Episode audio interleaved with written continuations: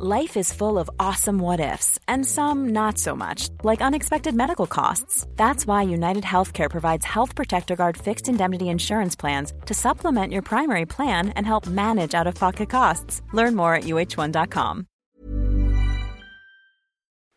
Es gibt doch eigentlich keine schönere Jahreszeit zum Daten als den Frühling. Deshalb wollen wir euch Hinge vorstellen. The Dating App Designed to be Deleted. Hinge ist gemacht für Menschen, die es ernst meinen. Und zwar unabhängig von deiner sexuellen Orientierung oder Geschlechtsidentität. Du legst ein ausführliches Profil an mit deinen gewählten Pronomen, kannst dafür sogar Sprachnachrichten und Videos aufnehmen. All das hilft dem Algorithmus, dir die Menschen anzuzeigen, mit denen du besonders kompatibel bist. Und wenn du unsicher bist, wie du ein gutes Gespräch anfangen kannst, machen dir die Prompts den Einstieg viel leichter. Prompts sind kurze Fragen, mit denen du dein Profil tunen kannst, mit denen du dich so zeigen kannst, wie du wirklich bist. Und dies deinem Gegenüber ermöglichen, gleich ein authentisches Gespräch anzufangen. Hinge hat Prompts speziell für die LGBTQIA-Plus-Community entwickelt, zum Beispiel, welche queeren Orte deine Favorites sind oder wie Gender Euphoria für dich aussieht. Also, wenn du noch auf der Suche nach authentischen Verbindungen bist, lad Hinge runter und probier die Prompts aus. Frohes neues Jahr! Und Happy Dry January. Pünktlich zur ersten Woche haben wir uns eine Expertin für das Nüchternwerden eingeladen. Maria Bremer ist Coach und psychologische Beraterin und begleitet mit ihrer Arbeit Frauen, die mit dem Trinken aufhören wollen. Wir haben sie natürlich gefragt, wieso sie selbst aufgehört hat zu trinken, aber auch, was die größten Sorgen sind, wenn ihre Klientinnen den Schritt in die Nüchternheit wagen wollen. Was sie zu jenen sagt, die einfach nur ein bisschen weniger wollen und was das Beste am Leben ohne Alkohol ist. Wenn du also gerade am Anfang stehst, schau mal bei Maria Bremer vorbei. Du findest sie auf Instagram als Frau Bremer und im Netz unter www.fraubremertrinknichtmehr.com. Außerdem hat sie letztes Jahr ihren eigenen Podcast gestartet, der heißt auch Frau Bremer trinkt nicht mehr und wir freuen uns mega, dass wir eine weitere Sober Podcast Kollegin begrüßen dürfen. Wir haben all ihre Infos aber auch in den Shownotes verlinkt. Apropos, Solltest du schon eine Weile nüchtern sein, aber dir noch Begleitung für deine Themen wünschen, kannst du jetzt auch mit mir, mit Mika, arbeiten. Mehr Infos findest du hier im Soda Club Feed in der Folge vor dieser hier oder unter www.mika-döring.de. Und eine Ankündigung haben wir auch noch und zwar am 16. Januar sind wir im Luru Kino im schönen Leipzig bei einer Podiumsdiskussion zum Thema Nüchternheit. Anschließend gibt es einen Film, weil wir sind ja auch im Kino. Die Veranstaltung ist organisiert von der AG Psychiatrie und Gesellschaft der Uniklinik, zu der auch Sven Sperrfork gehört, mit dem wir in Folge Nummer 134 über das Alkoholstigma gesprochen haben. Schaut unbedingt vorbei, wenn ihr in Leipzig seid und sagt Hallo. Der Eintritt ist kostenlos und alle Infos sind auch in den Shownotes zu dieser Folge. Es sind lange Shownotes diese Woche. Also, Jetzt wünschen wir dir aber erstmal ganz viel Spaß mit dieser Folge mit Maria Bremer, egal wo du gerade stehst, ob du gerade angefangen hast oder ob du schon länger dabei bist. Wir hoffen, ihr könnt alle was davon mitnehmen.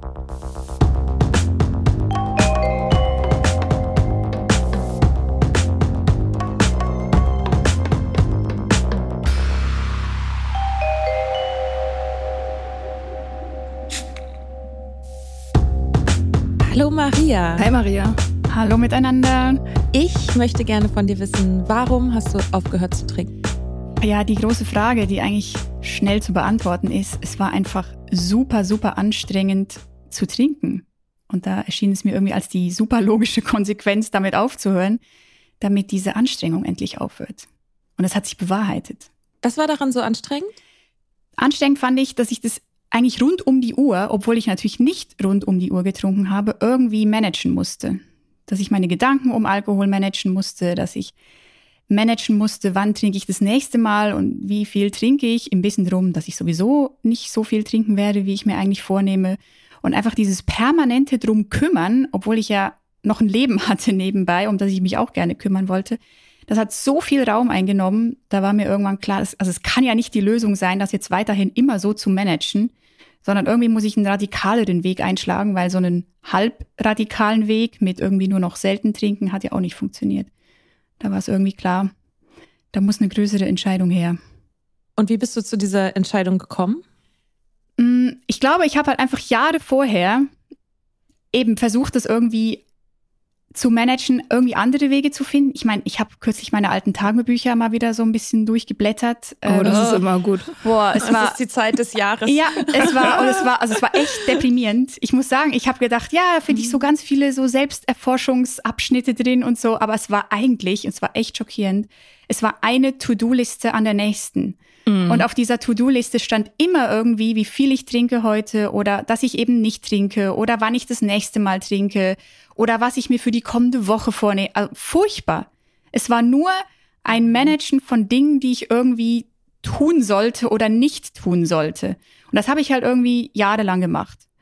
Und irgendwann war ich halt, ich weiß nicht, ich, bei mir hat es halt eben Jahre gedauert, war, kam ich dann irgendwann zu der Einsicht, ich weiß nicht ganz genau, woher die kam, weil ich habe mich tatsächlich noch nicht sehr viel mit Sober Content so befasst, keine Bücher gelesen, keine Podcasts gehört. Irgendwann kam halt so die, die Erkenntnis, das kann es ja wohl nicht sein. So, nach Jahren.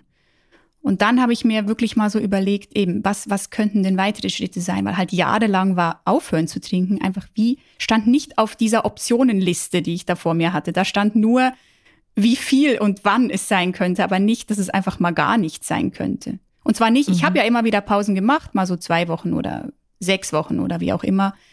Aber immer mit, mit der Voraussicht, da fange ich ja dann wieder an, weil ein Leben ohne, sicher nicht so. Ja. Mhm. Ja, klassische Story. Mhm. In was für einem Umfeld hast du getrunken? Was war so um dich rum? War da viel Partyszene? Du bist aus der Schweiz, ne? Genau, ja. Ja, ähm, es war viel Party am Anfang vor allem, also in meiner, meiner Hochphase, wo ich also am meisten getrunken habe während Studium und so. Ähm, da war sehr viel Party. Da in diesem Umfeld habe ich es, glaube ich, so gelernt, sage ich mal. Und dann hat sich das eher auf alle möglichen Gebiete dann ausgeweitet. Gerne alleine habe ich getrunken fand das immer so der Inbegriff von irgendwie Gemütlichkeit und auch irgendwie Intellektualität. Wenn ich dann irgendwas geschrieben habe, ich gedacht, ach, so ein Glas Wein und dann war es halt mhm. irgendwie die Flasche.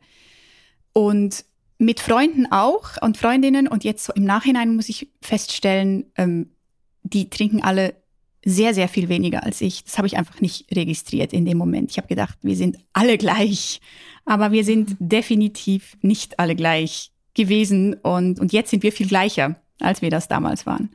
Ist mir aber nicht aufgefallen.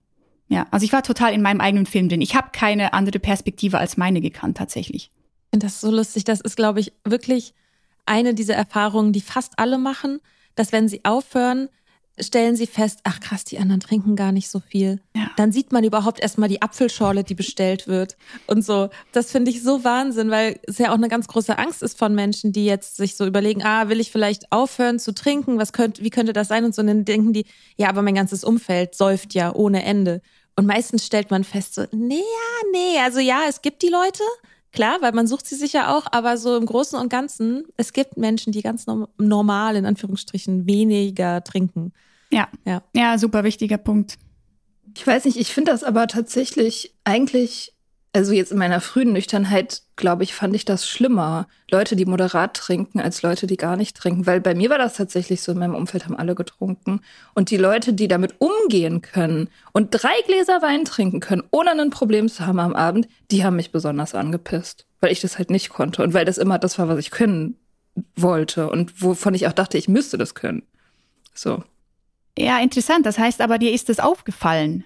Dir ist es immer gleich aufgefallen, ja, wenn jemand zwei, drei Gläser trinken konnte oder ja, getrunken doch, hat. Mir ist das schon aufgefallen, ja. Also mir, mir sind die Normalos aufgefallen, die halt ganz offensichtlich irgendwie frei von dieser schrecklichen inneren Zerrerei sind. So. Die, ja. da wusste ich schon, wer das ist, auf jeden Fall.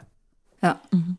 Ja, ich glaube, das ist bei mir erst gegen so in der Schlussphase gekommen mhm. dass ich, dass mir das wirklich aufgefallen ist. Vorher habe ich mich wirklich sehr darauf fixiert, mich mit Leuten zu connecten, die gleich trinken wie ich und alle anderen habe ich echt sehr erfolgreich ausgeblendet. Dazu unter anderem eben auch gehörend meine besten Freundinnen, die alle wirklich sehr viel weniger getrunken haben als ich, aber ich das echt einfach nicht. Ich habe das schon gesehen, aber es war wie, es ist irgendwie so an einem Schutzschild an mir abgeprallt. Es ist nicht wirklich in mein Bewusstsein reingekommen. Ich habe es gesehen, aber ich habe das gar nicht zugelassen, das wirklich zu registrieren. Und eigentlich erst als ich dann mit meinem jetzigen Freund zusammengekommen bin, das war dann vor, keine Ahnung, sechs Jahren oder so, ähm, habe ich gesehen, sehr direkt, ah, da trinkt ja jemand wirklich komplett anders als ich. Das war dann, das war eigentlich so sehr erschreckend zu sehen, dass ich immer die bin, die zum Trinken antreibt, dass ich immer die bin, die am Schluss betrunken ins Bett geht, dass ich immer die bin, die viel länger irgendwo bleiben möchte als er. Und erst da habe ich eigentlich realisiert, ah ja, ist, es ist nicht nur eine Momentaufnahme. Ich meine, die Freundin, die sehe ich ja nicht jeden Tag. Und meinen Freund, den ich sehr oft gesehen habe damals, habe ich gemerkt, okay, der hat eigentlich nie solche Phasen wie ich. Der hat nie solche Gedanken. Der stürzt nicht einfach so ab. Der hat auch keine Angst abzustürzen, was ich aber irgendwie permanent hatte. Und das hat es mir dann schon sehr, sehr klar vor Augen geführt. Und da habe ich es registriert und ja, das hat mich manchmal auch angepisst tatsächlich, das zu sehen, wie, wie, wie kontrolliert er ist. Dabei musste er ja gar nichts kontrollieren. Es war ja einfach mhm. so bei ihm. Ja, genau. Man denkt aber, die anderen, die haben so eine krasse Selbstdisziplin, ja. ne? Genau so, eben nicht. nicht. Die brauchen es eben genau ja. nicht. Ja. ja. Und deswegen mhm. verstehen sie manchmal auch, glaube ich, nicht, warum man selbst immer mit dieser Selbstdisziplin hadert oder so viel aufbringen möchte. Ich weiß nicht, ob ihr das auch so erlebt habt. Bei mir wurde dann, wenn ich mal gesagt habe, ich möchte jetzt mein Trinken kontrollieren, wurde mir sehr oft entgegengebracht, ja, sei mal nicht so streng mit dir. Jetzt komm mm. doch nicht auch noch damit. Du machst doch schon Sport. Jetzt hör doch nicht auch noch damit auf. Und das, ja. das war, das war, das hat's für mich echt schwierig gemacht, weil ich dachte, ja, mhm. ja, vielleicht bin ich zu hart mit mir, vielleicht sollte ich da ein bisschen easier sein und das endlich mal sein lassen, nicht mehr jeden Tag die To-Do-Liste im Tagebuch ausfüllen, sondern einfach mal, ja, so lotschadere, sagt man auf Schweizerdeutsch, weißt du, so rattern, mhm. so rattern lassen, so einfach so mhm. laufen lassen. Ja. Ja. Ich finde gerade bei Alkohol und bei Zigaretten nicht ganz so doll, aber auch manchmal ein bisschen. Das ist mir neulich passiert. Da hatte ich, da habe ich zu jemandem gesagt, so, oh, ich, oh, ich habe jetzt schon gerade Bock, eine zu rauchen. So, es war mir völlig klar, ich werde es nicht machen, aber ich meinte so, ja, ich hätte jetzt schon Bock. Und er meinte so, ja, ja, mach doch, hast du schon aufgehört zu trinken? Also irgendwie, ja. that's not the point. So eine so. Sache reicht im Leben. Es reicht, genau, es reicht auch, genau. Und das, das was du gerade auch gesagt hast, so, ne, ja, es reicht, du machst doch schon Sport. Ja. Bist doch schon erfolgreich bei der Arbeit, jetzt mach doch nicht noch das. So. Und das sagt man sich natürlich auch selber. Ah, ich bin einfach nur zu neurotisch oder zu streng mit mir und deswegen ist das ein Problem. Ja, total. Und im Moment, mich nervt auch im Moment zum Beispiel diese Diskussion um selbst, um das Wort Selbstoptimierung so. Weil ich habe mich dann früher wirklich sehr schnell so gefühlt, als würde ich mich jetzt hier permanent selbst optimieren wollen. Und das ist ja irgendwie total spaßbefreit. Das ist ja überhaupt nicht mehr lebendig oder irgendwie lustvoll im Leben stehen. Und, und diese Angst vor der Selbstoptimierung, das ist auch eine, die ich tatsächlich jetzt in meiner Arbeit oft mal antreffe, dass äh, Leute, die auf mich zukommen, sagen, ja, bin ich denn nicht, bin ich denn nicht dann überoptimiert? Muss ich das jetzt wirklich noch weglassen? Wie erkenne ich, ob es Selbstoptimierung ist oder einfach nur eine vernünftige Entscheidung so? Weil ich glaube, so mhm. diese, ich finde es fast so ein bisschen eine moralische Keule, wenn jemand kommt und sagt, ja, du mit deiner Selbstoptimierung. Jemand hat mir kürzlich gesagt, wo ich erzählt habe, was ich so arbeite, ah, du bist in der Selbstoptimierungsbranche. Und ich so, okay, nee, nee. Ja, das ist im Grunde ist das nur einfach eine als erwachsenes Argument verkleidetes Spaßbremsen-Argument. Du bist eine Spaßbremse. Hätte man früher gesagt, ne? und heute sagt man halt, weil unter erwachsenen, distinguierten Leuten sagt man halt, bist eine Selbstoptimiererin. So. Aber es ist genau das Gleiche. Ja. So, diese, die Message ist halt immer, du kannst halt, kannst halt nicht entspannt sein, kannst halt nicht locker sein oder fun irgendwie ohne Drink. So. Deswegen ja, bist du selbstoptimiert. Und sich selbst dann auch zu sagen, ich bin halt eben nicht so, oder? Also dass sich selbst ja. auch aus dieser dieser Gruppe auszuklammern. Ich gehöre halt nicht zu denen und das ist viel mehr Lebensqualität oder viel mehr eben viel mehr Lebenslust so. Ja, ja. das ist mein beliebtes äh, Feindbild der Zeitredakteure. Die sagen, ja. Alkohol ist Rebellion. Was, echt? Das ist genau das Gleiche. Ja. Oh Gott. Ja. ja. Don't get me started. Du hast das jetzt gerade auch schon gesagt, in deiner Arbeit begegnet dir das. Kannst du einmal kurz erklären, was deine Arbeit ist? Ich arbeite als Beraterin für Menschen, die ähnlich oder in einem ähnlichen Umfeld getrunken haben wie ich und aufhören wollen, Alkohol zu trinken. Und das wie ich oder wie eigentlich fast alle, wie wir jetzt festgestellt haben, in vielen Fällen schon lange versuchen und merken, dass es sich nicht so einfach gestaltet, wie sie sich das vorgestellt haben oder schon lange in diesem Struggle drin sind, in dieser inneren Zerrissenheit. Da bin ich so ein bisschen die Anlaufstelle für die und begleite die mit meiner Beratung, mit meiner Begleitung auf ihrem Weg. Genau. Das heißt, wenn ich jetzt überlege, so, ah, ich, keine Ahnung, erste Woche vom Dry January ist jetzt vorbei und ich bin jetzt schon gescheitert dann würde ich äh, dich anrufen. Oder was, wie, wie mache ich das dann? Und dann sprechen wir eins zu eins oder vielleicht kannst du das einfach ein bisschen beschreiben, wie das so aussieht, deine Arbeit. Ja, klar, gerne. Also erstes Mal, wenn mich jemand anruft nach einer Woche und sagt, ich bin jetzt schon gescheitert, würde ich wahrscheinlich erstmal sagen, nee. Weil das auch part of the game ist, dass man etwa zehnmal das Gefühl hat, man scheitert. Aber dass das quasi auch dazugehört zu dem ganzen Prozess. Ja, und dann gibt es die Möglichkeit, mit mir eins zu eins zu sprechen. Also ich mache das über Video. Also das heißt, äh, ich habe ich hab auch viele Klientinnen, die da zu mir kommen, die aus Deutschland sind. Ähm, in der Schweiz habe ich manchmal das Gefühl, ist das irgendwie echt noch nicht ganz so angekommen, das Thema. Es ist tatsächlich mehr äh, in den Nachbarländern. Und ich habe auch ein Programm oder zwei Programme mittlerweile, ein kleineres und ein größeres. Eins, wo man auch so ein bisschen austesten kann, ob das vielleicht so eine Option wäre, mal nicht zu trinken, weil ich finde, so dieser dieser Punkt, den ich auch vorhin beschrieben habe, wie komme ich denn zu dieser Entscheidung, dass es jetzt eigentlich so nicht mehr weitergeht, finde ich so einen entscheidenden Punkt in dem ganzen Prozess. Logisch, ja. Also wie komme ich zu der Entscheidung, wirklich aufhören zu wollen? Und meistens ist es auch der Kern meiner Arbeit, so die Menschen darin zu begleiten, darin anzuleiten, zu dieser intrinsischen Motivation zu kommen, zu sagen, es ist die beste Entscheidung, aufzuhören und das auch wirklich zu fühlen, sage ich mal. Nicht nur nicht nur aus einem Vernunftsgrund, der irgendwie nicht so über den Hals hinaus so in den Körper gesackt ist, sondern auch wirklich so mit, mit jeder Faser am besten zu spüren.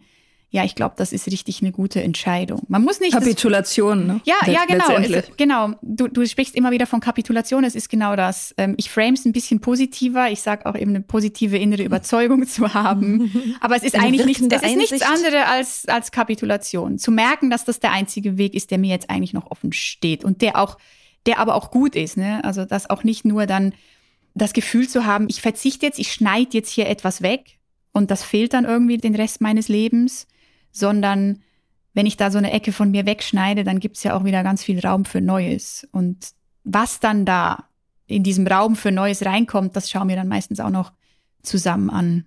Und was sind so klassische Bedenken, die Menschen haben. Eins hast du gerade schon gesagt, so die, die, oh, ich bin dann zu selbstoptimiert. Was, was haben die, was hat man sonst so für Ängste, wenn man überlegt, mit dem Trinken aufzuhören? Das andere habe ich eigentlich auch schon kurz angesprochen, das mit dem Scheitern. Ah. Die allermeisten mhm. haben das Gefühl, ja, wenn ich mich jetzt, jetzt ernsthaft drum kümmere, wenn ich jetzt Zeit und Energie und unter Umständen auch noch Geld investiere, um diesen Weg zu gehen, um diese Entscheidung irgendwie umsetzen zu wollen, und dann schaffe ich es doch nicht, dann bestärkt das mhm. ja noch mal mehr mein Gefühl, das überhaupt nicht im Griff zu haben, eine totale Versagerin zu sein und ne, vielleicht also diese diese Überlegung, bleib ich lieber so wie ich bin und und komm irgendwie damit klar oder wag ich quasi diese, diesen großen Schritt und hör auf zu trinken, begib mich dann aber in diese Gefahrenzone, wo ich massiv tiefer fallen könnte. Also das ist so ein inneres Bild, das mhm. die manchmal haben dann kann ich ja wirklich scheitern. Wenn ich es dann wirklich nicht schaffe, dann habe ich ja wirklich ein Problem und dann falle ich wieder zurück. Und das ist, glaube ich, alles diesem Prozess geschuldet, in dem sich die meisten drin befinden oder dieses ewige, ich versuche es zu kontrollieren, dann schaffe ich es wieder nicht. Ich mache mir eine neue Trinkregel, dann schaffe ich es wieder nicht. Also dieses Gefühl von, ich krieg das ja eh nicht hin, so wie ich das will, ist halt sehr ausgeprägt. Und mit genau dem Gefühl kommen sie meistens auch dann an mich heran und haben das Gefühl, ja, ich, wie soll ich denn, was soll ich denn überhaupt noch schaffen? Ich schaff's ja schon seit Jahren nicht. So. Mhm. Kommen Sie dann mit, mit dem Vorsatz, Sie wollen sozusagen für immer aufhören oder ganz aufhören? Haben die das schon oder wollen die weiterhin lieber irgendwie so einen Mittelweg finden? An welchem Punkt kommen die normalerweise?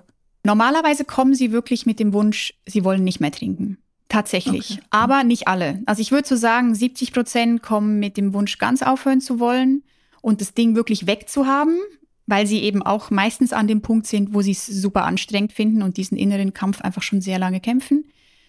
Und ich habe aber doch auch einen nicht zu verachtenden Anteil, der sagt, ich möchte einfach weniger trinken. Ich möchte, dass du mich darin begleitest, dass ich das endlich kontrollieren kann. Und auch wenn ich ja auch eine, ich sage jetzt mal, Verfechterin bin der, der Abstinenz, der Nüchternheit, spreche ich den Menschen diesen Wunsch auch natürlich nicht ab, weil ich ja auch von mir weiß, dass man an diesem Punkt irgendwann ist. Da, da muss man wie durch. Und entweder, oh Wunder, schaffen sie das vielleicht, mit einer Zufriedenheit kontrolliert zu trinken, oder sie merken halt nach einer gewissen Phase des weiterhin kontrollieren wollens, dass es halt wirklich nicht geht.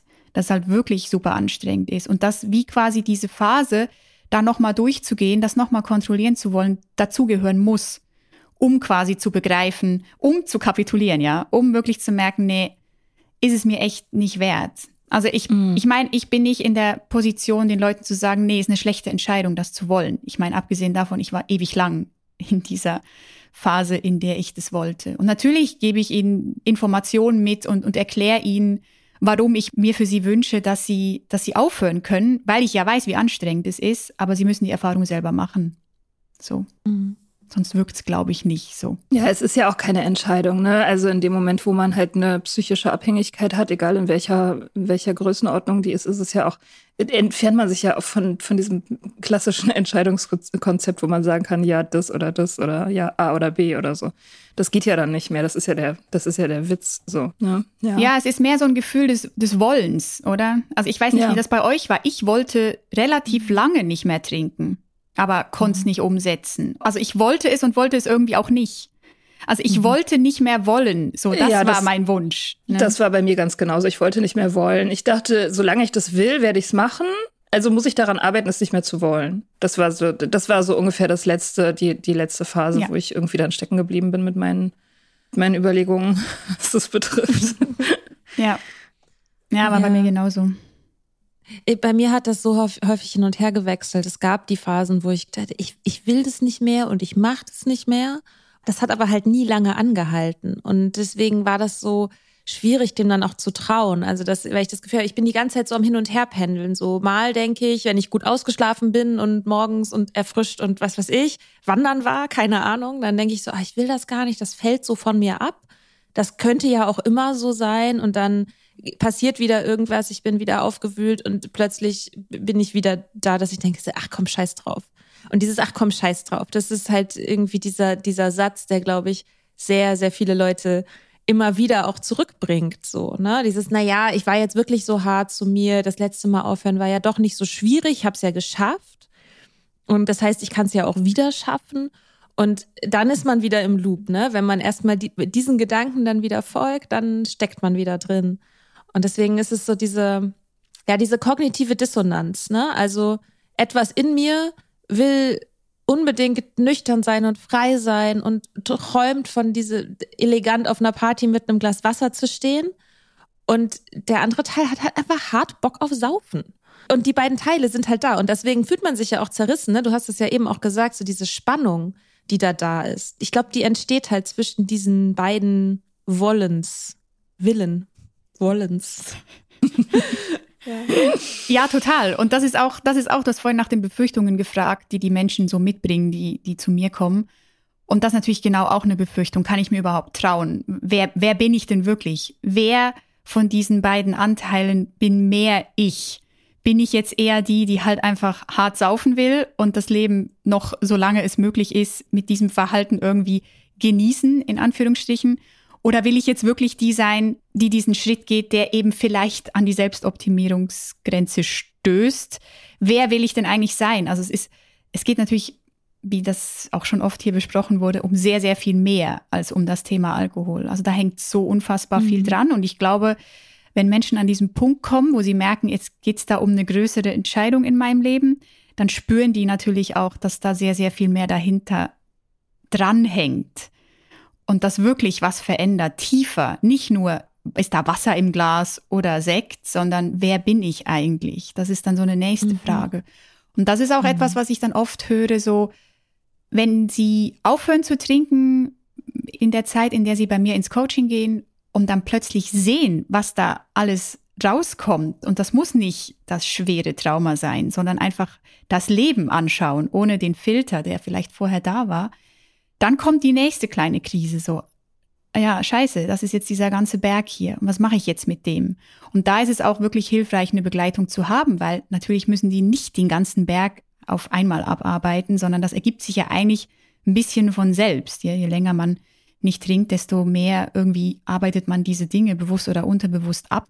Und oftmals sind sie dann aber an dem Punkt, wo sie denken, jetzt muss ich das alles machen, weil es ist ja eben, es mhm. ist ja dieses diese tiefe Veränderung und in der befinde ich mich jetzt und dazu gehört irgendwie, keine Ahnung, von neuem Job bis neuem Partner und alles so.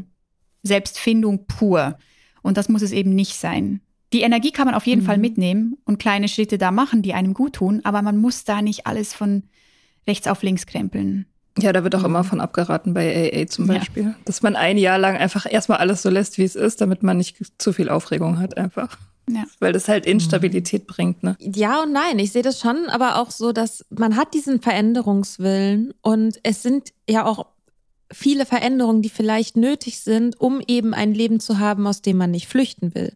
Wenn ich, sagen wir, in einem Weinladen arbeite und mich das jeden Tag triggert, dann ist es schon lohnend, innerhalb des ersten Jahres sich das nochmal anzugucken und zu überlegen, ja gut, kann ich da irgendwie Schritte gehen, die es für mich leichter machen und dann nur noch Buchhaltung machen oder mir einen neuen Job suchen oder was auch immer. Das sind halt diese Baustellen, die finde ich auch total unterschätzt werden. Und das, das fand ich so interessant, dass auf der einen Seite ist Alkohol halt so krass aufgeladen in unserer Gesellschaft, wird so groß gemacht und mit der Kultur und was auch immer. Und dann aber, wenn dann Leute aufhören, ist es so, naja, lass doch einfach den Alkohol weg. Und so funktioniert es halt nicht. Ja, nee, so funktioniert es absolut nicht. Da stimme ich dir 100% zu. Und wir haben ja jetzt auch davon geredet, dass Leute das Gefühl haben, sie müssen jetzt alles machen. Und darum geht es eben nicht. Sie müssen eben gar nichts machen. Aber wenn sie wollen, mhm. dann ist das super und dann sollen sie es tun. Und dann steht ihnen ja vor allem auch plötzlich sehr viel mehr Energie zur Verfügung bei den meisten, hatte gerade gestern ein wirklich sehr schönes Gespräch mit einer Frau, die dann gesagt hat, hey, ich habe ja jetzt viel mehr Zeit und Energie. Was mache ich jetzt damit? Jetzt habe ich richtig Bock damit, mhm. was anzustellen. Ähm, das hat mhm. sie zwar auch verunsichert, weil sie merkt, oh ja, ich möchte jetzt da einige Dinge verändern und Veränderung ist meistens auch mit etwas Unsicherheit auch verbunden, weil man sich in irgendwelche Gebiete reinbegibt, die man noch nicht kennt, so. Aber sie war total on fire, sage ich mal, und wollte jetzt da irgendwas machen. Und das ist natürlich mhm. super so diese Motivationsenergie auch mitzunehmen, auf jeden Fall. Wichtig ist eben da für mich zu unterscheiden, dass niemand das muss. Du musst nicht sofort alles umkrempeln, weil das kann eine Hürde sein. Das, das Gefühl zu haben, ich lasse den mhm. Alkohol weg und dann muss ich mein ganzes Leben verändern. Du musst erstmal gar nichts. Mhm. Ja, es, ich meine, es kann auch zur Enttäuschung führen. Ne? Das ist so ein bisschen wie den Ortswechsel zu machen und dann enttäuscht zu sein am Ende, dass man aber trotzdem noch die gleiche Person ist. Weil mhm. ich meine, Natürlich ist es mega geil, wenn man, also ich habe ich hab das auch gehabt, ne? Ich habe auch alles irgendwie, wollte alles auf links drehen und, und äh, meine ganze Wohnung irgendwie ausräumen und neu wieder einräumen und, und all diese Sachen so. Aber letztendlich kommt dann ja auch irgendwann der Punkt, wo wieder Normalität einkehrt und man merkt, dass man immer noch die gleiche Person ist, die immer noch vielleicht nicht so diszipliniert ist, wie sie sich das wünschen würde. Oder die halt immer noch die gleichen komischen schwierigen Bewältigungsstrategien hat oder so und äh, dass man da dann nicht irgendwie mutlos aufgibt und sagt so, naja, wenn ich es jetzt hier in den ersten drei Monaten nicht geschafft habe, dann kann ich ja wieder anfangen zu trinken oder so. Also ja. Ja, total. Also das ist auch etwas, was mir super wichtig ist, dass ich das mitgebe, ist, dass aufhören zu trinken löst einfach nicht all deine Probleme. Ja. Und du wachst auch nicht morgens auf nach neun Stunden Babyschlaf mit schöner Haut und fünf Kilo weniger. So läuft's einfach nicht. Und das kann eben wirklich zu sehr, sehr viel Enttäuschung führen, dass die Leute, das höre ich fast von allen, muss ich dazu sagen, die kommen und sagen, ja, aber ich schlafe ja immer noch schlecht oder ich bin immer noch müde oder ich fühle mich immer noch scheiße nach der Arbeit. Ich habe immer noch keine Energie und so weiter. All die, und, und wenn du aber mit dem Gefühl reingehst, und das ist so ein bisschen die Gefahr auch dieser Sober Bubble, manchmal oder ja, ich finde, in so im angelsächsischen Raum wird noch ein bisschen mehr glorifiziert als hier ist so dieses, ich begebe mich jetzt in diese neue Phase, in die Veränderung rein und dann muss das aber auch alles richtig gut werden und zwar sofort. Und mhm. ähm, dieser Anspruch, dem kann man selbst nicht gerecht werden und dann scheitert man wieder an seinen eigenen Ansprüchen, was man ja vorher auch schon ist. Und das kann wieder einen neuen Struggle auslösen, eine neue Spirale auslösen. Und eben, wie du gesagt hast, mir, dann steigt man irgendwann wieder aus. Wenn man das Gefühl hat, lohnt sich ja doch vielleicht gar nicht so. Ja, da ist man dann mhm. halt auch wirklich in diesem Selbstoptimierungsnarrativ drin. Ne? Und das ist auch natürlich im US-amerikanischen noch mal viel stärker ausgeprägt, was total viele auch so politische und wirtschaftliche Gründe hat. Dass die Leute da ja auch gar keine andere Wahl haben irgendwie letztendlich, weil sich keine Krankenversorgung leisten kann und keine Ahnung. Ähm, und da ist es ja noch mal, noch mal irgendwie stärker, dass, dass wahrscheinlich wirklich dort eher eine Motivation ist, das Selbstoptimierung und dieser neoliberale Gedanke, so ich mache mich jetzt zum Supermenschen und das Ziel ist Unsterblichkeit und nie wieder Schmerzen haben, so. Mhm. Ja, total. Ja. Mhm. Ja. Nach einer kurzen Pause geht es weiter. There's never been a faster or easier way to start your weight loss journey than with PlushCare. PlushCare accepts most insurance plans and gives you online access to board-certified physicians who can prescribe FDA-approved weight loss medications like Wigovi and Zepbound for those who qualify. Take charge of your health and speak with a board-certified physician about a weight loss plan that's right for you. Get started today at plushcare.com slash weight loss. That's plushcare.com slash weight loss. plushcare.com slash weight loss. Boah, ich brauche dringend mal Urlaub. Am besten weit weg, so oben auf dem Berg oder so. Ja, am besten 3000 Meter über Meeresspiegel. Was schätzt du, wie viele 3000er sind in Osttirol? Keine Ahnung, fünf? 266. Was? Wenn du also mal Bock auf richtigen Sport hast, kannst du in Osttirol richtig gut klettern, Mountainbiken oder Weitwandern. Ich bin da eher so Team Selfcare, also Yoga auf dem Berg machen, irgendwo in unverbrauchter Natur, frische Luft atmen und Abendsterne angucken ohne Lichtverschmutzung. Hm, das geht in Osttirol auch. Die Region vermeidet bewusst den Massentourismus, Bonus, sondern fördert authentische Erlebnisse für alle, die es ursprünglich mögen und sich auf das Wesentliche besinnen wollen. Falls du ein bisschen was brauchst, um den Puls höher zu treiben, kannst du auch beim Dolomitenmann mitmachen oder den höchsten Berg Österreichs bezwingen und beim Glockner Ultra Trail mitmachen. Boah, da würde ich maximal zugucken. Ich bin dann ja eher so bei der Kulinarik. Aber das geht in Osttirol in den 22 ausgezeichneten Restaurants auch. Osttirol ist, wo die Freiheit auf den Berg trifft. Mehr über seine raue Natur und die spannenden Events findest du auf www.osttirol.com.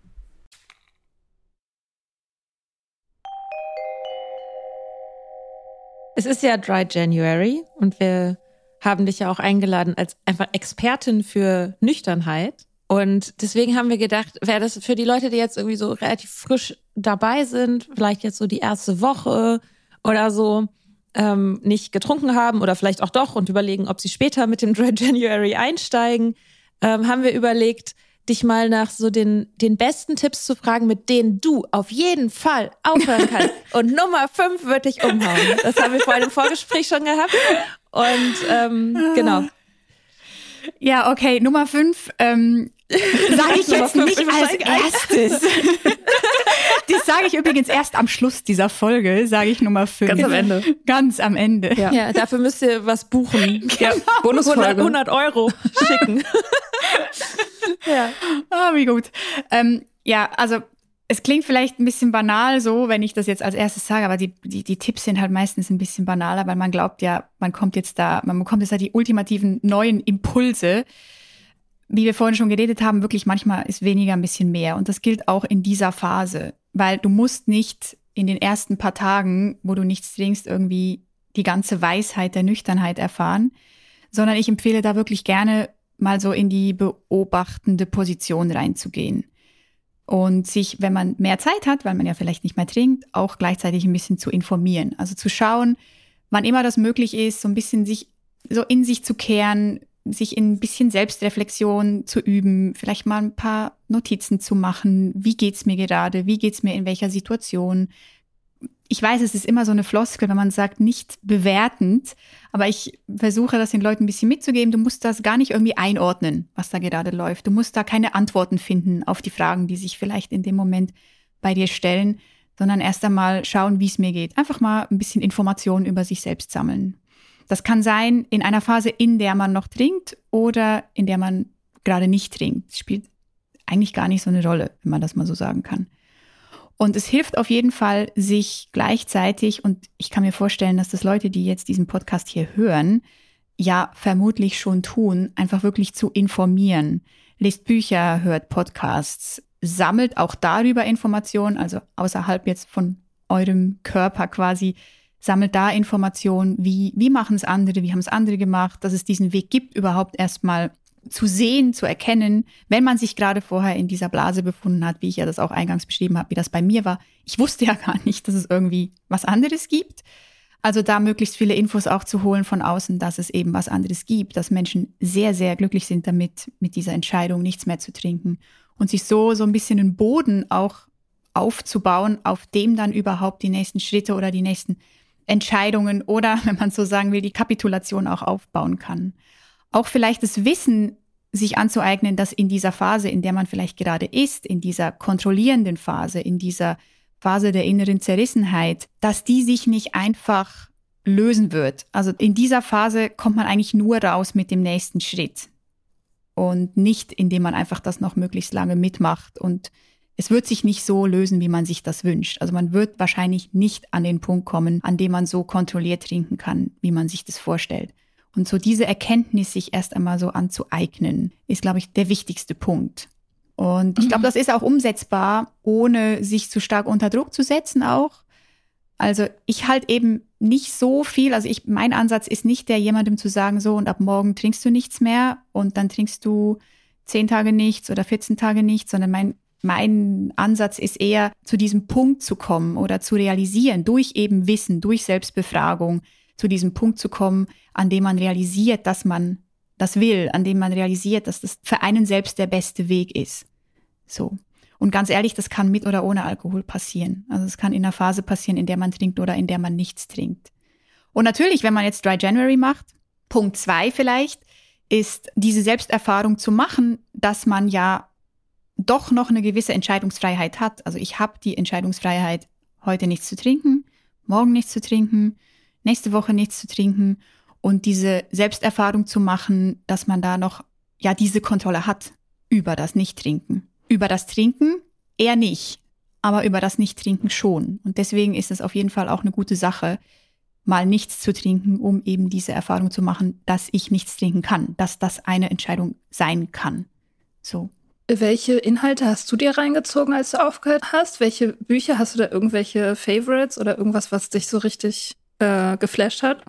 Mm, also es hat mich, also wie soll ich sagen, ich glaube, es hat mich geflasht. Also ich habe mir Annie Grace äh, reingezogen als erstes und ich glaube, mhm. es hat mich einfach aus dem Grund geflasht, weil es mein erstes Buch war und ich das zum ersten Mal so schwarz auf weiß gesehen habe, dass es das gibt. Also dass jemand so fühlt wie ich, mehr oder weniger, und dass jemand da eine Option gefunden hat, die ich irgendwie noch nicht auf dem Schirm hatte und die ich jetzt aber habe. Und das ist irgendwie mega cool, dass ich jetzt das auch gecheckt habe. So. Deswegen hat mich das enorm geflasht. Und danach ich würde sagen, ich glaube, alles, was ihr hier schon erwähnt habt, habe ich mir dann auch reingezogen. Und natürlich, ich habe auch euren Podcast gehört und das hat mir sehr geholfen, weil tatsächlich ich, also ich war in einer, in einer wirklich harten Pink Cloud am Anfang. Und ich war sehr, sehr viel draußen. In einer großen Selbstzufriedenheit bin ich da irgendwie durch den Wald spaziert und habe mich gut gefühlt. Und eure Stimmen da so im Ohr zu haben, ist so tatsächlich mein Bild meiner frühen Nüchternheit. Ich bin hier im Wald, wir sind gerade umgezogen gewesen. Ich habe hier so ein bisschen die, den, den Wald erkundet und habe euch dazu gehört. Und das war, und das, tatsächlich, wenn ich jetzt noch hier im Wald bin und mal einen Podcast von euch höre, also mache ich eigentlich sehr regelmäßig, dann fühle ich mich manchmal immer noch so. Also ich bin krass konditioniert. Ähm, auf dieses, auf diese frühe Nüchternheit, auf die Pink Cloud, hier der Wald und euer Podcast. Also deswegen Podcasts hören sehr zu empfehlen. Und so wie, also ich kann es auch sagen, ich meine, als ich euch angefangen habe zu hören, gab es schon ein paar Folgen von euch und ich habe die halt dann wirklich so gebinge hört, kann man sagen. Mhm. Und das war dann auch wirklich so eine, wie so eine unterbewusste Berieselung ständig, ständig mich mit diesem Thema auseinanderzusetzen, aber nicht immer mit den Gedanken mitgehen zu müssen. Also ich, ich habe einen, ein Gehirn, das so ein bisschen obsessiv auch funktioniert. Ne? Ich muss immer für alles dann gleich eine ja, Antwort und eine Lösung. Und warum ist das so? Und warum geht das nicht anders? Und ich denke immer mit und muss immer irgendwie für mich da eine Haltung beziehen. Aber ich habe da gemerkt, es muss ich eben gar nicht immer. Ich kann auch einfach mal hören. Ich kann einfach mal mich so ein bisschen berieseln lassen. Das hat mir jetzt enorm geholfen. Und das ist ständig. Ne? Ich habe da nicht so viel gearbeitet in der Phase. Ich habe gewusst, ich muss mich jetzt hier darum kümmern und habe einfach Podcast gehört, gelesen, bin rausgegangen und habe mich glücklich gefühlt mit der Entscheidung. Es war eigentlich weniger, ich weiß nicht, wie das bei euch war. Bei mir war die Pink Cloud nicht, ich fühle mich jetzt körperlich endlich gut, sondern bei mir war so dieses mentale, ich hab ich hab's irgendwie gecheckt. Das mhm. hat mich so mhm. befreit und so beflügelt. Ja. Konnte es mir eigentlich körperlich gehen, wie es mir wollte, weil es ja. war hier oben. So. Ja, ja, das war bei mir genauso. Also genau alles, was du gesagt hast. Ich habe auch damals gab es eigentlich noch wirklich keine deutschen Podcasts. Also ich glaube nicht. Wenn wenn ja, habe ich sie nicht gefunden. Ich habe immer amerikanische gehört. Ich habe immer zwei gehört: Home Podcast und Since Right Now. Das waren meine beiden und da gab es halt schon irre viele Folgen. Also ich konnte das wirklich so bingen, dass ich Wochen und Monate lang, glaube ich, einfach auch durch podcasten konnte, was mega geil war. Und ich habe das auch, also wenn ich die höre, also speziell den Home-Podcast, habe ich auch immer das Gefühl so, oh, früher nicht, nein. Ich war auch so traurig, als sie aufgehört haben. Ähm, das ist äh, Holly Whittaker und Laura McCone, Genau. die auch viele Bücher geschrieben haben. Falls jemand neu ist und den Home Podcast nicht kennt. Ja, ja, die Bücher sind auch gut. Ähm, ja, und dann das Mentale. Ich glaube, das ist auch das, was die Pink Cloud letztendlich auslöst. Ne? Also diese Kapitulation, das ist, also das dreht sich so, die, die, die Erde dreht sich so einmal um. Man checkt es und man weiß irgendwie so mit jeder Zelle, okay, ich habe es jetzt verstanden. Und das löst halt dieses dann aus, so, weil es halt plötzlich so einfach ist. Ja. Und ich für, für mich war auch Annie Grace war das erste Buch, das als Hörbuch hatte ich das. Und ich glaube, weshalb das für mich auch so krass war, war, dass es die Erlaubnis war, das leicht zu finden. Und das ist was, das ich auch so häufig noch sehe, auch bei Menschen, die, also so, naja, bei AA würde man sagen, kampftrocken sind, aber die halt sich so durch jeden Tag so durchstruggeln und vielleicht auch sogar nach einem Jahr noch irgendwie so ganz verkrampft da dran sind, weil es diese innere Erlaubnis nicht gibt, das zu genießen. Und ich glaube, dass es auch was damit zu tun hat, dass man eben diese Erfahrung gemacht hat, dass es so schwierig ist vorher. Und wenn es dann plötzlich einfach ist, dass irgendwas in einem so denkt, so ja, das würde jetzt ja delegitimieren, dass das so schwer war. Diesen Struggle, den ich vorher hatte, dass der entwertet wird dadurch, dass es jetzt plötzlich leicht ist? Hä? Hätte ich es ja auch viel eher machen können. Was heißt denn das dann über mich, dass ich das nicht eher gecheckt habe? Und dann schließen sich diese ganzen Fragen an.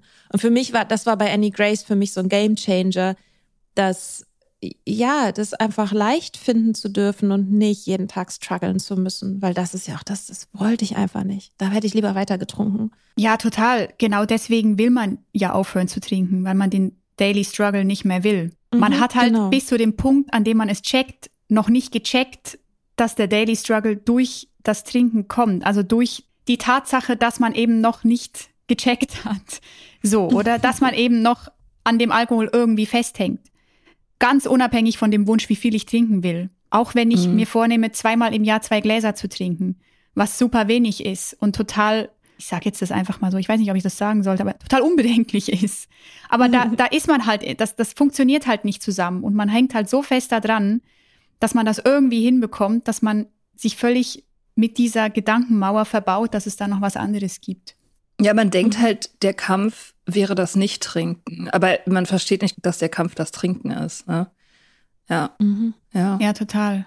Und deswegen ein wichtiger Punkt, den du da auch nennst, Mika, ist eben, also eben mein Weg oder meine Methode ist eben nicht den Leuten zu sagen, du musst jetzt einfach aufhören und dann, wenn du aufgehört hast, dann kommst du dann dahin. Weil wenn es eben, wenn es diesen Struggle mit sich bringt, wenn es diesen Kampf weiterhin mit sich bringt, dann wird eben genau diese Haltung gefestigt. Es ist ja schwierig. Nicht trinken ist ja super schwierig. Und Mhm. wenn man das noch mehr festigt, dann schwächt man tatsächlich natürlich auch die Vorstellung davon, dass es leicht sein kann. Und dass es leicht ist, kann man eben erst die Erfahrung machen, wenn man sie eben macht. Also es kann dir niemand erzählen, weil du selbst bist gar nicht wirklich an dem Punkt, weil für dich ist es ja alles sehr, sehr schwierig im Moment oder eben sehr anstrengend. So, also natürlich kann man das erzählen, das machen wir ja hier auch. Und es ist ja auch wichtig, dass man das teilt und dass die Leute, dass die wissen, andere Menschen machen diese Erfahrung, dass es leicht ist. Auf jeden Fall. Aber man selbst, ich weiß nicht, wie es bei euch war, ich konnte mir nicht vorstellen, dass es leicht ist. Nee. Überhaupt nicht.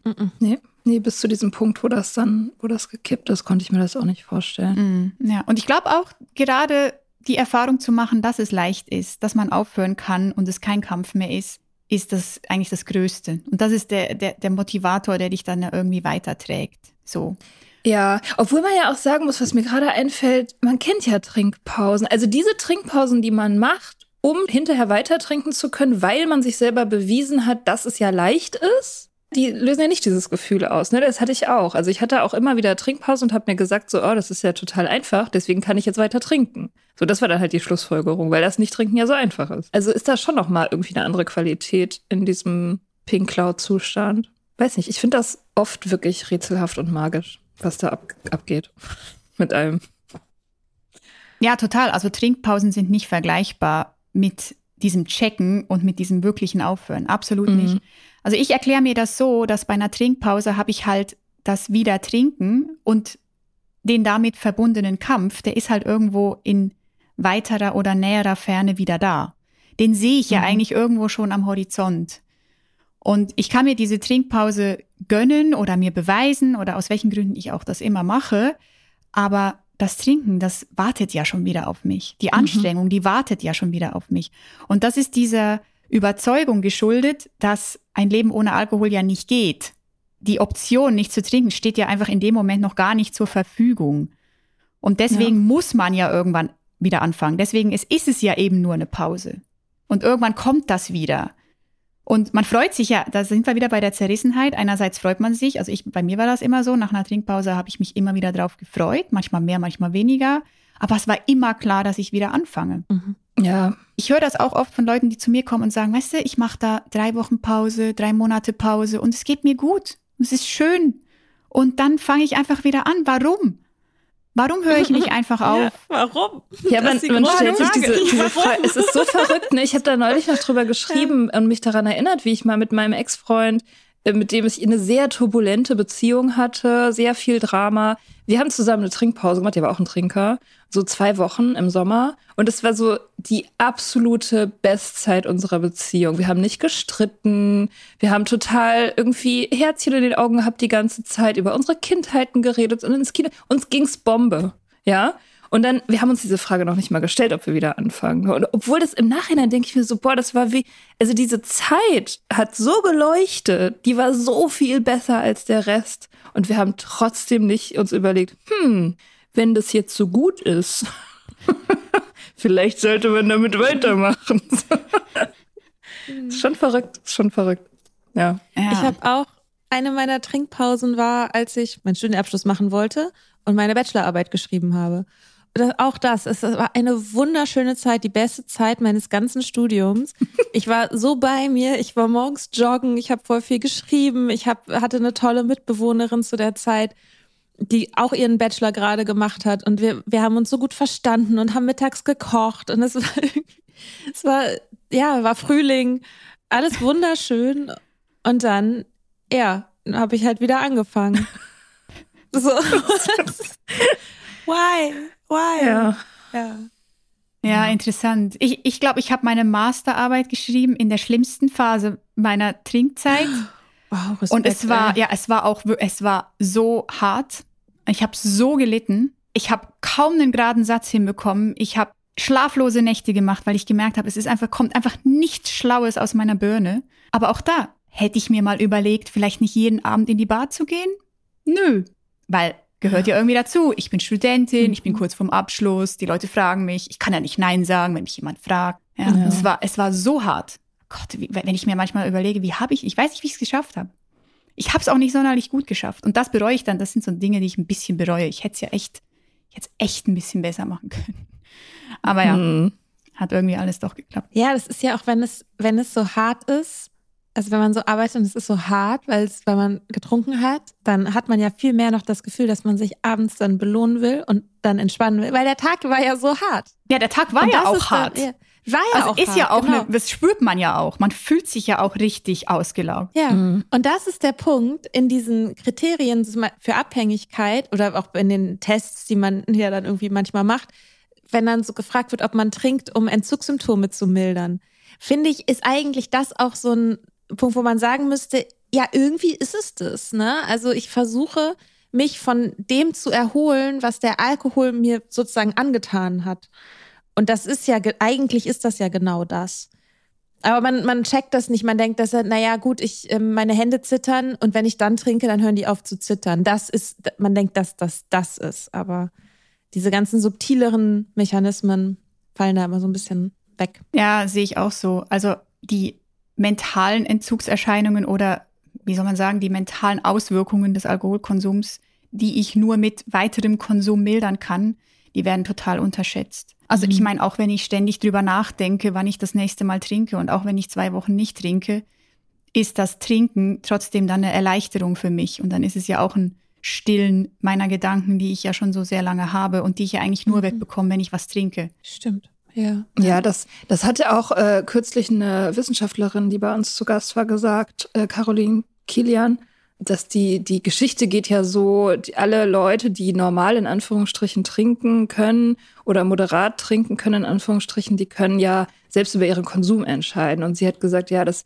ist nur bedingt richtig, weil es gibt einfach gar nicht genug Wissen und Informationen in der Gesellschaft über diese Dinge, um halt wirklich so eine Entscheidung treffen zu können. Also wir sind einfach nicht gut genug informiert über diese Prozesse, um wirklich sagen zu können, das ist meine eigene freie Entscheidung. Und das war bei mir auch damals immer so. Ich habe immer diese Tests gemacht und die Hälfte der Fragen nicht verstanden, weil ich nicht wusste, was ist ein Kontrollverlust, was ist ein Entzugssymptom, keine Ahnung. So, wenn einem morgens die Hände zittern, das ist alles, was man weiß. So. Aber äh, das, das ist halt, das reicht halt nicht für eine Entscheidung. So. Ja, auch das mit dem Kontrollverlust. Ich meine, ich mhm. hatte immer Kontrollverlust, wenn ich mhm. getrunken habe. Mehr oder weniger. Klar, manchmal konnte ich auch nach vier Gläsern stoppen oder nach zwei. Das hat ab und zu geklappt. Aber ich wusste nicht, dass das Kontrollverlust ist. Ja. Ich habe gedacht, Kontrollverlust ist, wenn ich das Leben, also wenn ich die Kontrolle über mein Leben verliere. also wirklich, mhm. wenn ich nicht mehr morgens aufstehen kann. Ich meine, ich bin jeden Morgen um zehn vor fünf aufgestanden und zur Arbeit gegangen. Das ist doch wohl Kontrolle. Auf das jeden Fall, das könnte ich nicht mal nüchtern. ich kann es übrigens nüchtern auch nicht mehr. Ich kann es nüchtern auch nicht mehr und mach's auch nicht mehr. Aber dazu mal hatte ich unfassbar viel Kontrolle über mein Leben. Gerade auch als Ausgleich über dieses nicht kontrollieren können des Alkoholkonsums. Aber ich habe das interessanterweise ja gar nicht als Nicht-Kontrolle wahrgenommen. Weil ich habe ja nur die Kontrolle gesehen, die ich habe und an der habe ich mich festgeklammert und das war fünf, zehn vor fünf aufstehen und fast jeden Tag Sport machen und einen guten Job machen. Das mhm. war meine Kontrolle und die hatte ich komplett mhm. im Griff. Mhm. Das ist krass, ne, was man sich so antut. Ja, ja total. Um das irgendwie weiterzumachen. Ja.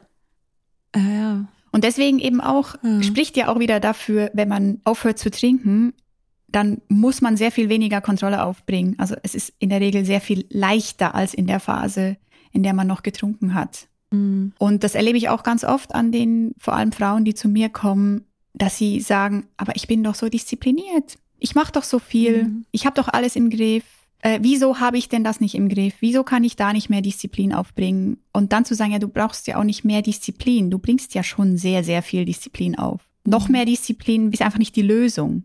Ich glaube, das ist der große äh, Gedanken, Switch, dass, dass viele denken, wenn sie was im Leben verändern wollen, dann müssen sie mehr machen. Mhm. Und beim mhm. Aufhören mit dem Trinken, es geht ja nicht um mehr, es geht ja um weniger. Ja, total. Also es geht ja einfach um nicht, du musst ja, im Grunde musst du nur was lassen. Ja, ja total. So, du musst nicht etwas machen, aktiv oder so, du musst es einfach nur lassen. Aber das halt ist so schwierig, weil das so in uns drinsteckt, dass wenn wir was verändern wollen, dann müssen wir da richtig hart für arbeiten. Und sind wir wieder beim Thema, darf es leicht sein. Ja, total. Und ich meine, Alkohol weglassen bedeutet ja eben auch nicht nur Alkohol weglassen, sondern es bedeutet auch kein Kater mehr haben. Es bedeutet nicht mehr das Zeug zu beschaffen. Es bedeutet mir nicht mehr hundertmal überlegen zu müssen, wie viel ich heute trinke und mit wem und wann und wann ich meine Tage, an denen ich es mir erlaube, ähm, oder mit wem ich die verbringe. Ja. Und ja. äh, das ist wirklich, das ist so viel weglassen. Das ist eben auch nicht mhm. nur die Substanz weglassen, es ist so viel drumherum noch weglassen. Aber ja, in dem Moment checkt man es nicht. Ja, allerdings kommen natürlich auch Sachen, ich weiß jetzt nicht, ob die gleich im ersten Monat schon kommen, aber doch schon eigentlich, die man dann managen muss, nämlich halt Gefühle. Äh, es, mhm. es, gibt halt Ach, ja, richtig. paar unangenehme Gefühle, die, die man dann halt nicht mehr ausschalten kann. So. Und bei mir war das, ich weiß gar es war gar nicht so dramatisch. Also ich bin nicht komplex traumatisiert oder besonders viel mehr gebeutelt von irgendwelchen Down-Zuständen als andere Leute, sag ich mal. Aber zum Beispiel allein das ganz profane Gefühl, dass man sich langweilt. Das kann ja schon auch sehr belastend sein. So, wenn man merkt, so, äh, also diese Leute, mit denen ich da rumhänge, eigentlich sind die gar nicht so schlau und vielleicht, oder Zumindest nicht, wenn Lias sie trinken. großes Problem im Leben ist einfach nur die, die, die Dummheit der anderen. Nein, aber dass ich einfach, dass ich, dass ich einfach vielleicht merke, so die, die Dinge, die ich normalerweise, wo ich normalerweise Spaß dran hatte, habe ich halt keinen Spaß mehr dran. Weil ich mich langweile oder weil ich irgendwie ruhelos werde oder so, weil mir nicht genug passiert, keine Ahnung. Und das, äh, das muss man ja auch erstmal aushalten. Und so eine Langeweile, das ist halt immer so, ich finde, es klingt immer so, ähm, so harmlos. So wie etwas, was halt kein großes Ding ist, aber es kann schon auch ein großes Ding sein. So. Mhm. Was würdest du da empfehlen? Also mit, mit Gefühlen so, wie, wie, wie macht man, was macht man gegen Gefühle? In der Nüchternheit. ähm, ähm, nichts. Ähm, du hast What? es vorhin schon gesagt. Du hast es vorhin schon gesagt, mit dem Aushalten. Und das ist, glaube ich, tatsächlich einer der größten Herausforderungen, weil wenn man Alkohol zur Hand hat, oder wenn man eben gewohnt ist, Alkohol zu trinken, dann hast du immer was zur Hand, mit dem du regulieren kannst. Immer. Und, und wenn du es auch gerade nicht zur Hand hast, weißt du, da ist irgendwas, mit dem könnte ich es irgendwann vielleicht regulieren. Auch wenn du das gar nicht so bewusst wahrnimmst. Aber du weißt einfach, ich kenne das von mir super gut, wenn ich in so einem schwierigen Moment bin, ich trinke einfach was. Wenn ich irgendwo unterwegs bin auf Reisen und ich fühle mich irgendwie vielleicht ein bisschen unsicher, ich trinke einfach was. Easy, weg. Oder? Und das natürlich, wenn ich dann nicht mehr trinke, dann ist das da. Und das kann sehr unangenehm werden und das ist für viele auch unangenehm, völlig verständlicherweise natürlich. Und wenn ich sage nichts, dann meine ich eben, lerne es auszuhalten. Und das ist, ich meine, das klingt hart und ich sage das total ungern, weil ich möchte ja niemandem aufzwingen, sich da allen unangenehmen Gefühlen und eben wie doch, die doch. auch immer sind. Ja, aber die sind, manche sind halt wirklich schwierig, ja. sehr, sehr schwierig für manche Menschen. Und da war der Alkoholkonsum einfach eine, eine erfolgreiche Coping-Strategie für diese Gefühle. Und das haben die sich über Jahre so angeeignet. Und wenn der dann wegfällt, dann kommt da manchmal echt auch eine große Welle. Und ähm, das ist jetzt vielleicht noch mal ein bisschen ein Ausnahmefall, wenn dann wirklich eine ganz große Welle kommt. Aber das Aushalten, zu akzeptieren, dass die da sind und abgesehen auch davon völlig normal sind. Ich meine, es ist eher eine Ausnahme, dass jemand die jederzeit wegmachen kann, so wie wir, die regelmäßig getrunken haben. Andere Menschen, die nicht regelmäßig trinken, die haben, wenn sie Glück haben, irgendwelche anderen Coping-Strategien, die für sie gesund sind, aber da gehören gute und schlechte Gefühle einfach dazu. Und die haben das vielleicht einfach schon früher gelernt, dass sie dazugehören oder akzeptiert, dass die dazugehören. Und wenn jemand frisch nüchtern wird, muss er erstmal lernen, dass jetzt das auch Lebensrealität ist und das total normal ist und dazugehört. Mhm. Und da, ich sage da das heißt sogar auch so in meinem Programm, die, die Superpower aushalten. Aushalten ist, ähm, ist wirklich so das Stichwort. Mhm. Und das muss man wie lernen. Das ist wie ein Training auch ein bisschen. Ja, auch mit, mit Achtsamkeit da dran zu gehen und zu sagen, ah, guck mal an, hier bist du ja mal wieder, du Wut. So ein bisschen mhm. auch damit zu, zu sprechen und zu akzeptieren, dass jetzt da ist, wie so irgendwie eine Person, die sich neben dich setzt. Das kann auf jeden Fall helfen. Und, mhm. aber ich meine, ich bin jetzt seit drei Jahren nüchtern. Ich habe immer noch, also wenn ich wütend bin und ich im Moment habe ich gerade wieder so eine eher so eine Wutphase. Und dann finde ich das manchmal auch echt mühsam. Jetzt ist diese Wut schon wieder da und jetzt, was mache ich jetzt mit der und äh, kannst nicht einfach mal und so. Und für mich ist natürlich klar, dass ich das nicht mit Alkohol wegreguliere, aber für jemand, der frisch nüchtern ist, da ist natürlich das Einfallstor dann ein bisschen weiter auf, sage ich mal, wenn dann so ein eher starkes Gefühl und sehr unangenehmes Gefühl hochkommt. Ich glaube, da ist auch wieder Wissen aneignen, Psychoedukation ist da ganz entscheidend zu wissen, hey, das ist übrigens total normal, dass wir diese Gefühle haben. Und es sind am Ende des Tages auch, klingt vielleicht auch ein bisschen komisch, aber es sind halt nur Gefühle. Ja. Die gehen find, wieder. Es gibt so eine, eine Technik, die ich gut finde. Das ist von einer amerikanischen Meditationslehrerin, Tara Brach heißt die. Und ähm, sie hat, der hat ganz viele Sachen äh, geschrieben und gesagt, aber so das Kleinste, was ich dafür total nützlich finde, ist, das zu benennen, was gerade da ist. Also sich einfach wirklich hinzusetzen aufs Sofa oder sonst wo, wenn man, also irgendwo, wo man vielleicht alleine ist gerade und einfach nur zu sagen, so, ich habe gerade Angst, dass ich das nicht schaffe. Ich bin gerade total angespannt, weil ich gerne trinken will. Und einfach nur immer weiter, nichts anderes zu machen, einfach nur immer weiter zu sagen, was jetzt gerade da ist. Und man kommt damit oft tiefer, als man das vielleicht möchte in dem Moment zuerst, aber es ist halt schrittweise.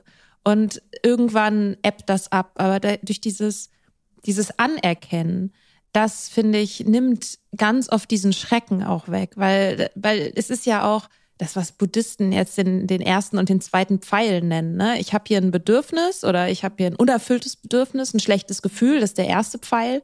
Und der zweite Pfeil ist halt das, was ich über mich selber dann sage ähm, was das bedeutet, dass ich jetzt ein schlechter Mensch bin, dass ich das eh nicht schaffe, dass ich keine Selbstdisziplin habe, bla bla bla bla bla. Und dann habe ich eben nicht nur Angst, dann habe ich auch noch, mache ich mich auch noch fertig dafür. Und das ist, finde ich, eine ganz gute Technik, um diesen zweiten Pfeil nicht abzuschießen oder zumindest nicht per, irgendwann aufzuhören, den, den zu schießen.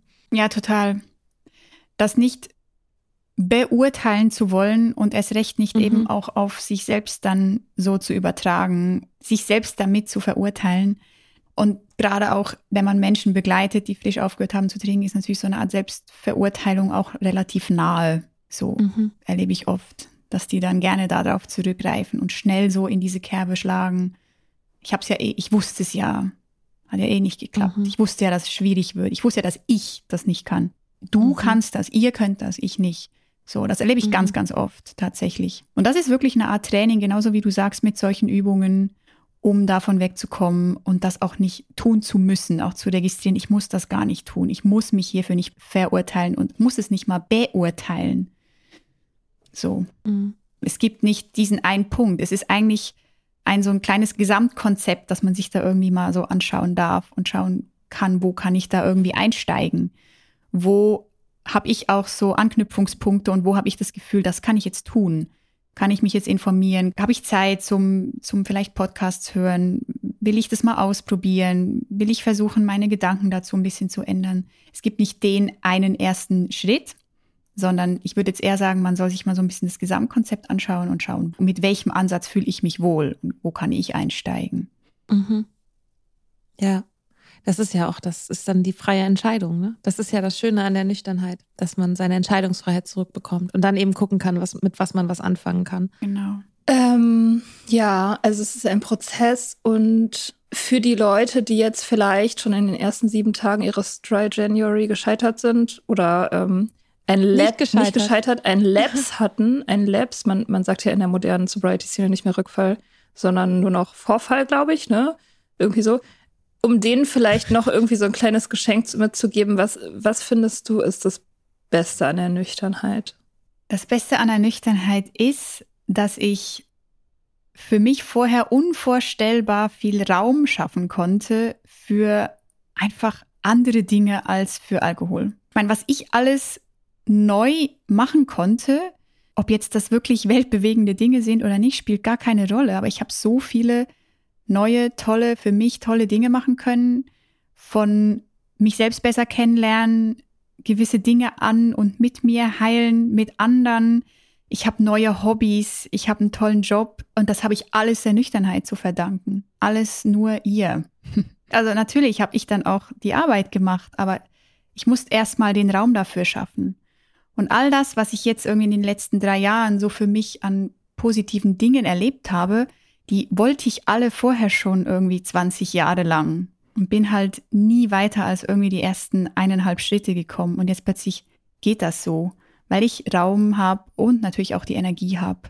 Und das ist wirklich wunderschön. Ich nie mehr eintauschen. Mega. Was ist es eigentlich für euch? Könnt ihr das auch sagen? Mich würde das auch bei euch interessieren. Ja, das Schönste, also alles, was du gesagt hast. Dito. ja, weiß nicht. Also ich habe immer so das Gefühl, die, die Nüchternheit war so die Eintrittskarte in mein Leben. Also so Authentizität und wirklich das machen, wofür ich bestimmt bin, im Kleinen wie im Großen, geht halt nur mit Nüchternheit, weil auch so eine noch vielleicht nach außen hin unauffällige psychische Abhängigkeit, das verfälscht dich ja. Das verfälscht ja, wer du bist, weil du halt immer nur, du drehst dich halt um diese Achse Alkohol oder was auch immer deine Substanz ist, so und du kannst dich ja nicht mehr frei bewegen. Und deswegen ist dieses, diesen Faktor auszuschalten, ist überhaupt die Voraussetzung, dass man rausfindet, wer man ist, was man will und wie man halt authentisch ist. Ich glaube, das ist jetzt genau das, was du gesagt hast, du in anderen Worten. Aber das ist wirklich auch so ein fundamentales so verstehen, dass, dass das nur so geht, dass es eben nur so geht, dass nur, also deswegen sagen auch die ganzen Leute, ähm, egal ob sie jetzt Lifestyle-Sober sind oder irgendwie AA-Sober, die sagen das ja alle am Ende, ne? Also die Nüchternheit ist die Basis für alles andere. Und das, ja, das, das ist bei mir auch so. Das ist bei mir halt einfach auch so. Das ist bei mir auch so. also, ähm, es sind plötzlich Sachen möglich, von denen ich nicht gedacht hätte, dass sie möglich sind. Ich muss mir das auch immer mal wieder sagen, gerade wenn ich in so irgendeiner Stressphase stecke oder so. Ich bin gerade genau da, wo ich mich Ewigkeiten hingeträumt habe. Ja, voll. So genau da, wo ich jetzt hm. bin. Ich habe so davon geträumt, an so einem Punkt zu sein. Und natürlich ist nicht alles perfekt. Und ich habe irgendwie struggle oder irgendwie bin auch unzufrieden mit mir manchmal und so oder unzufrieden mit der Welt. Aber die Qualität ist eine ganz andere. Und ich glaube auch, das ist dieses Geschenk einer zeitlich unbefristeten Nüchternheit. Und ein großer Unterschied zu Trinkpausen ist eben dieses Gefühl, ich habe Zeit. Also ich kann das jetzt nach und nach irgendwie angehen und kann Wege finden, wie das für mich funktioniert.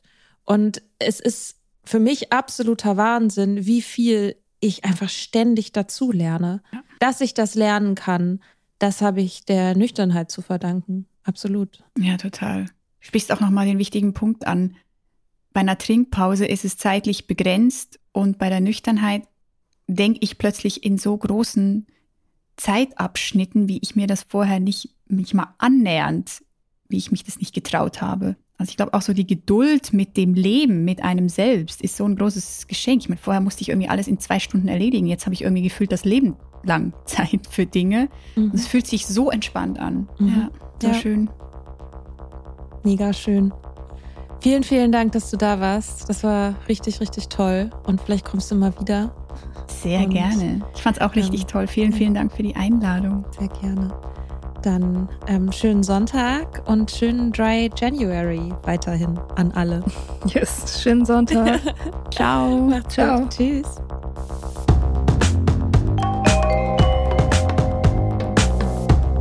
Wir hoffen, dir hat diese Folge gefallen. Wenn du mit Soda Club up to date bleiben willst, dann kannst du das auf sodaclub.com.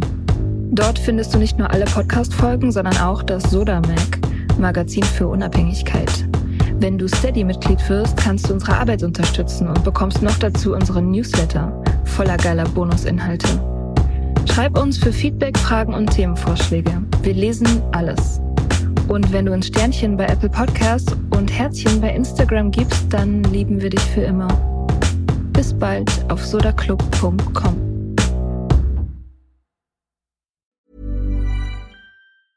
Mom deserves the best, and there's no better place to shop for Mother's Day than Whole Foods Market. They're your destination for unbeatable savings, from premium gifts to show-stopping flowers and irresistible desserts. Start by saving 33% with Prime on all body care and candles. Then get a 15-stem bunch of tulips for just $9.99 each with Prime. Round out Mom's menu with festive rosé, irresistible berry chantilly cake, and more special treats. Come celebrate Mother's Day at Whole Foods Market.